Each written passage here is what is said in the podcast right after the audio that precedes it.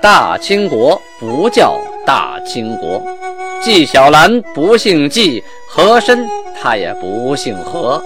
孝庄绝对不能称呼自己是孝庄，叫声小主那是你信口开河。摆手绢的那都是妓女，绝对不是格格。要想了解真正的清朝历史，请听由俊贝勒播讲的《清通鉴》。朋友们，大家好，格伦古彻三运啊。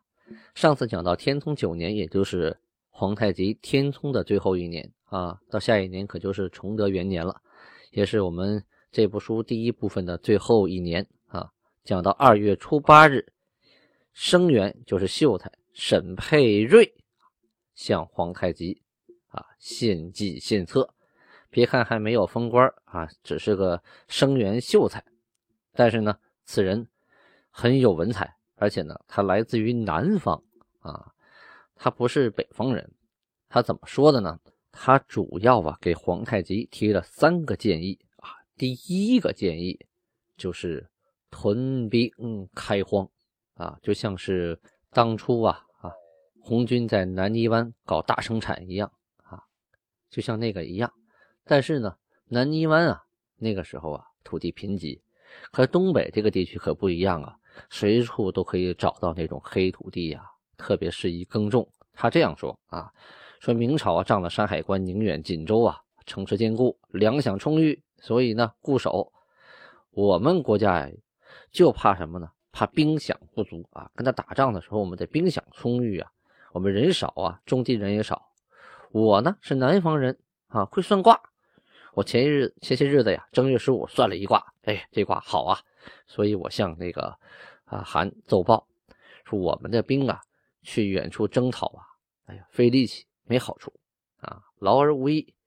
这广宁的附近吕阳邑一带呀，田地荒芜很久了啊，这哪是他算卦算的，这不是考察考出来的吗？啊。借着算卦的机会说话啊！如今呢，我国新编了五六万马步兵啊，都是从各个托克索，托克索就是屯子啊，从托克索里选出来的农民。这些人呢，都善于耕种也不是猎人，也不是渔民，是吧？都会种地。这马上就要开春了，我们得商量商量屯田的事儿啊，让八股山呐，牛录手下。有钱的出钱，有力的出力，有农具的，有牲畜的出一点啊，准备农具，然后选有本事的人啊，善于管理的人啊，干练的人来负责指挥啊。同时呢，让这些人口啊领取炒面、口米，率领这些士兵壮丁，带着牛啊、种子呀，去吕阳邑打造窝棚啊，让他们随便的耕种。你能种多少种多少啊，就跟当初那个，呃，生产建设兵团开进北大荒似的啊。同时啊，光种不行，我们还得保护我们的胜利果实，要派勇将数员啊，在十三山列营，准备烽火。一旦敌人来了，我们放烽火，互相能知道。马兵就是骑兵派过去两三个月，咱们一轮换，让他们负责保护。如果有事呢，马步兵一起应战。要是没事呢，哎，彼此不分，合力耕种，还是啊，出则为兵，入则为民嘛，啊，这样人和牛每天所需要的粮草，我们呢按数点播。这个因为春天嘛，这草还没长起来啊，人家耕地播种，人得吃，马得喂，牛也得吃啊，是吧？同时，我们在造船，多造点啊，等到河呀一解冻之后，哎。这河运就可以起作用了，沿河呀，到三岔铺啊、西宁铺等等地方啊，啊，我们都可以用船来运这些牛啊、车呀，啊，比路上走要方便的多，还省力还快啊！只要半年的辛苦劳作呀，到秋收的时候，嘿，我们的粮草就。就十分充裕喽，哎，为什么说粮草？人吃粮，那牲畜吃草啊，那马牛得吃草啊，你也不能饿着马呀，没有马怎么打仗呢？所以说，粮草就都充裕了啊，打完的粮食剩下那个东西正好喂牛喂马呀，啊，到时候呢再有空闲，我们呢白天不用管地了啊，农闲的时候，披上盔甲，我们可以出去驰射打猎啊，或者到周边明朝的村庄抢他一家伙啊，既可威名远扬，啊，又可以呢得点好处，是吧？对方啊，兵虽然多，都是乌合之众，我们也不用怕他们，他们也不敢出城。我们只要在那驻扎个一年半载的啊，绝华岛的粮船呢，他就不敢来。这里要说一下这个地理位置啊，这个问题。这个绝华岛啊，是在宁远啊对面的海上，它是一个中转站，由山东啊啊运来的粮草啊，还有天津运来的粮粮草之类的哈，都要经过这绝华岛中转一下，然后呢运到岸上，运到岸上就给山海关呐。还有兴城，现在的兴城就是呃宁远城啊。可是我们在陆地上驻扎了几万人马，那他这个粮船就不敢轻易来了。来了，我们随时可以派骑兵突击，把粮船就给他抢了。到时候呢，山海关的还有宁远的，他们海上运粮啊，就出现了问题。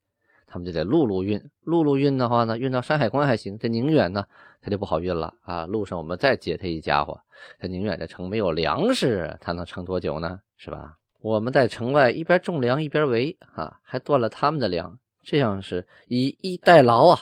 到时候想攻其城，那就势如破竹啊。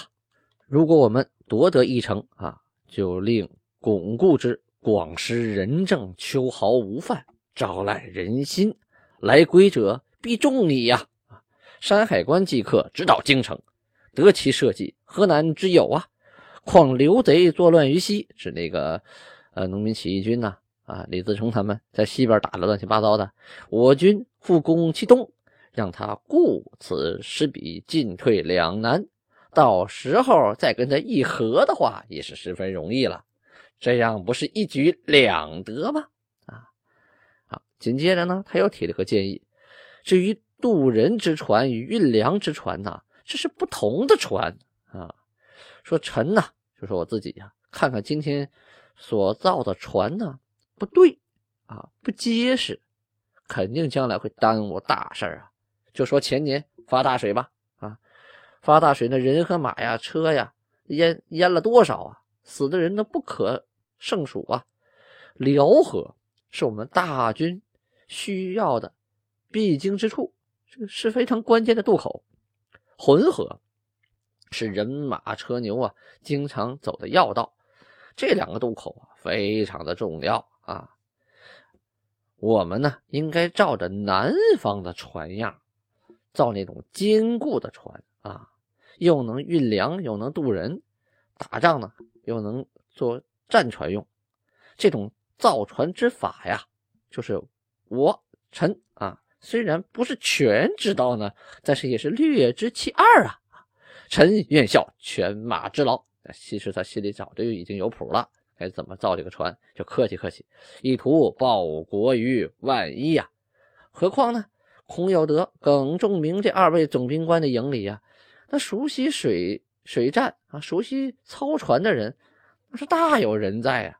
到时候有会使船的了，咱们先造出好船来。可保万无一失。到那个时候，我们国家水陆两军就都 OK 了。分析这个人说的有一定道理，但是不等于说别人就不知道啊，在那屯兵啊，然后开荒啊、围困呐，肯定有人也提过。皇太极也不可能想不到。我觉得这篇奏奏章啊，最关键的就是造船，让谁造船呢？让他自己去造船，这样他就不是个秀才了，肯定得轮个官当当，啊，有事可干。说是为国尽忠啊，也是为自己找点差事。哈哈，奏章送上去了啊，至于上面怎么批示啊，档案里暂时未表。二月初十这天呢，阿禄部的啊葛勒泰巴托尔这个贝勒来朝贡，就是来行礼儿啊，说白了就是来像是类似于拜个年、讨个好啊、串个门但是带的什么礼物呢？五匹马，没别的，就五匹马。啊，光不出溜的，连鞍子都没有。韩呢出来看了看，哟，看样子这位哥们儿家当也是够呛啊，日子过得也挺清苦。还看我带了几匹马，光不出溜的。哎，我呀心意领了，这 几匹马呀，我给你养着，过几天你还牵回去。哎，进宫吃吃喝喝，先款待你一番。杀羊啊，宰了一只羊，啊设宴款待他，先让你吃饱啊，吃的暖暖和和的。你有情有义的来看我，我心意领了。马我是绝对不能受啊！这嘎洛泰巴图尔啊啊，其实也不是很富裕，富裕的话也不能拿五匹骡马来来进献皇太极。可是又不好意思空手而来呀啊！你来看韩，你空手也不合适啊！勉勉强强抽那么几匹骡马啊，来来献给皇太极。一看皇太极，哎，没要，还请他到宫里头啊，大吃大喝，大快朵颐。觉得又有面子啊，就觉得皇太极待我不薄，哎，十分的感动啊。皇太极心里有所打算呢，你来啊，你就是客人，我招待客人不光是给你看，也是给别人看的，是吧？你周边也有很多部落呀，我不能伤了来者之心呢。你就带五匹骡马来，说明你不富裕，我都收了，我成什么了？太贪财了。再有，哪天中午我不吃饭呢？哪天不宰一只羊啊？你来无非是添双筷子的事儿嘛。来，进屋上炕。开整，皇太极这么做呀，啊，那就是威名远扬，同时美名也远扬啊。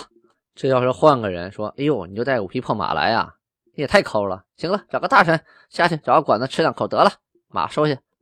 这这就不像回事了。像这种人的话，格局太小，他办不成大事话说二月十一号这一天呢，有人来报啊，谁呀？叫伊勒慎啊，他派人来报，这伊勒慎呢。负责在海州河上啊巡查，负责水军啊，在河上啊驾着小船巡查，哎，发现远处啊停着明朝的船呢，二十二只，于是啊就率着亲兵啊分成了六只小船啊，船上有小炮啊，而且呢还有钩子呀、登船之物啊、弓箭手啊都隐藏好了，要偷袭了这二十二只明朝的船队。杀了五十三个人，他带了五十三个脑袋回来吗？生擒了十七个人，获得船二十只，鸟枪十七杆，弓五张，腰刀两把，还得了五十三套衣服，还得了渔网啊一百张，都通通啊派人接送到啊就是盛京城啊接送到韩面前，邀功请赏来了。这明朝的船只啊，明显呐是有渔船也有军舰啊，负责保卫在海州河上啊打鱼，打鱼呀有的吃啊。但是这个季节呢，它这个河水是冻着的啊，开化的地方不多，河道啊很窄，小船便于移动，这个大船呢反而不得动弹啊，所以呢就是坐在那儿等着挨打，这呀小船占了便宜。明朝部队一看金军来了，那就撒腿就跑啊，也是打怕了，知道胜算很少，所以啊，丢盔弃甲，丢烟枪啊啊！转过天去呀，就是二月十二日啊，石犬部，咱们说过，就是坐狗拉雪橇那波人啊，坐的狗拉雪橇来的，谁呢？额驸索索科啊，既然是额驸，那就说明他娶了这个呃皇家的公主了。他来看谁呀？来看自己老丈杆子皇太极。那皇太极能让你空手回去吗？就赏那额驸啊，啊什么皮领啊、朝服啊、衬衣、裤子、帽子呀、腰带、靴子一大套。同时呢，还给了他四个女儿。这四个女儿可是皇太极的亲外孙女啊！啊，他是一家人。那皇太极看着四个大姑娘啊，哎，怎么看怎么可爱啊！赏。上上捏着女朝褂啊，衣服、袍子、衬衣，每人一套。还有随行来的这些官员啊，大一点的有级别的人物，赏给缎袍、衬衣、裤子、暖帽、腰带，一人一套。还有仆人，也不让他空手来。嗯，我这老丈人到我们老丈人家了，能让你空手回去吗？这三十二个仆人呢，毛青布的袍子、衬衣、裤子、靴子、腰带，一人一套。你来的时候，我不管你穿的什么是兽皮是什么什么东西，回去穿着我这漂亮的衣服一回去，那多有面子呀，是不是？那个时候和现在不一样啊，那个时候石犬布啊，他没人会织布啊。你要说穿个缎子呀，那老牛了；就穿个布的衣服，那都是觉得很牛很牛的。那缎子就没见过啊，什么靴子、袍子、暖帽，这穿回去多提气呀。那现在你穿个皮草是特别牛的啊，可是人家呢，人家天生就穿皮草的，所以说。那把布赏给他们，那是啊难得之物。这金国呀有很多官员啊，所以呢日常要进行管理。可是这官员要是生病了，该怎么处理呢？哎，档案里有这样的记录啊，说官员生病了就得革职，因为你无法履行你的职务了啊。革职之后你去养病，你要是没养好死了，那那你就是死了啊，可能考虑就追封一下怎么怎么着的，看你的功绩啊。但是你要是病养好了怎么办呢？这档案十四号记载啊，二月十四有个叫屠虎旗的啊，以前就因病被革职了，后来呢把病养好了，养好了呢就呃找韩来了，说我病好了，我想官复原职。韩说没问题，没问题啊，你看看确实身子骨不错，你继续当你原来那个牛录张京，同时啊给你一道敕书，这个敕书呢。上面写着啊，这敕书可都是盖了这个玉玺的。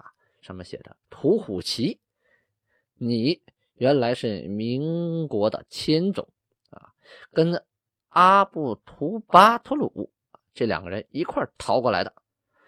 攻下辽东之后啊，就被授予了牛录张京，准袭两次。就说你的儿子也好，你的孙子啊，就你这一波，你不当那张京了。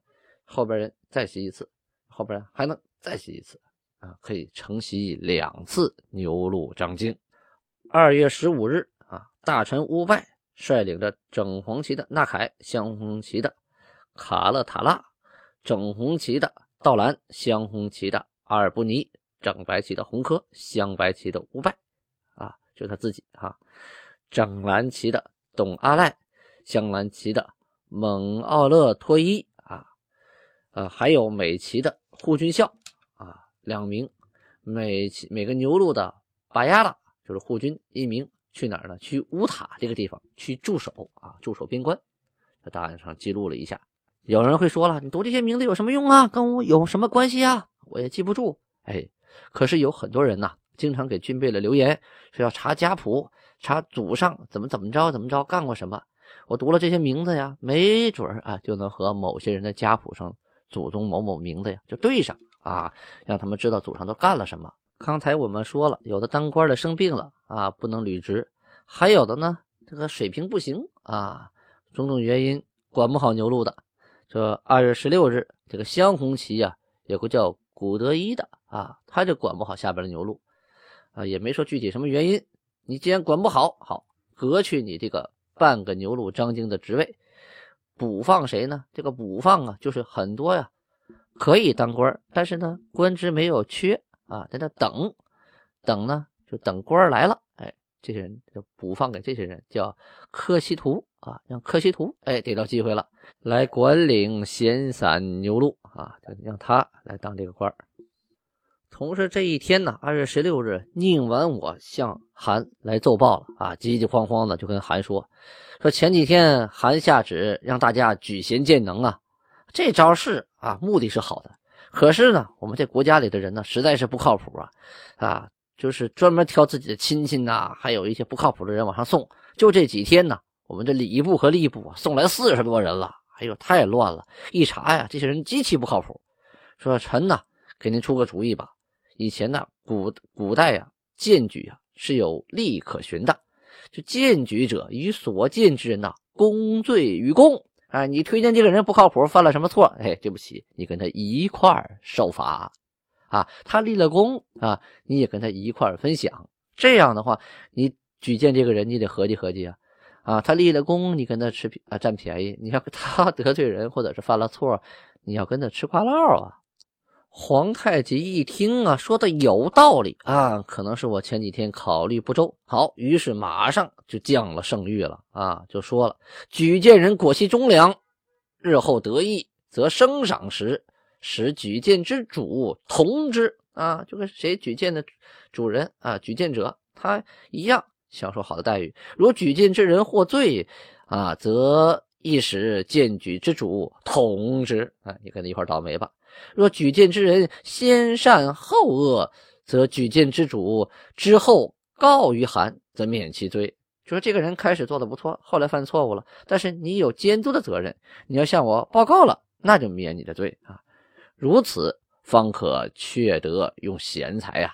啊，哎，这样做我们才能选到真正的人才。果然呢，这招真灵啊！不出三天呢，这个声誉一下不出三天啊，请退者就达十之八九啊。就是啊，当初举荐上来的四十多人呢，这一下子就跑了三十多，就剩三四个了。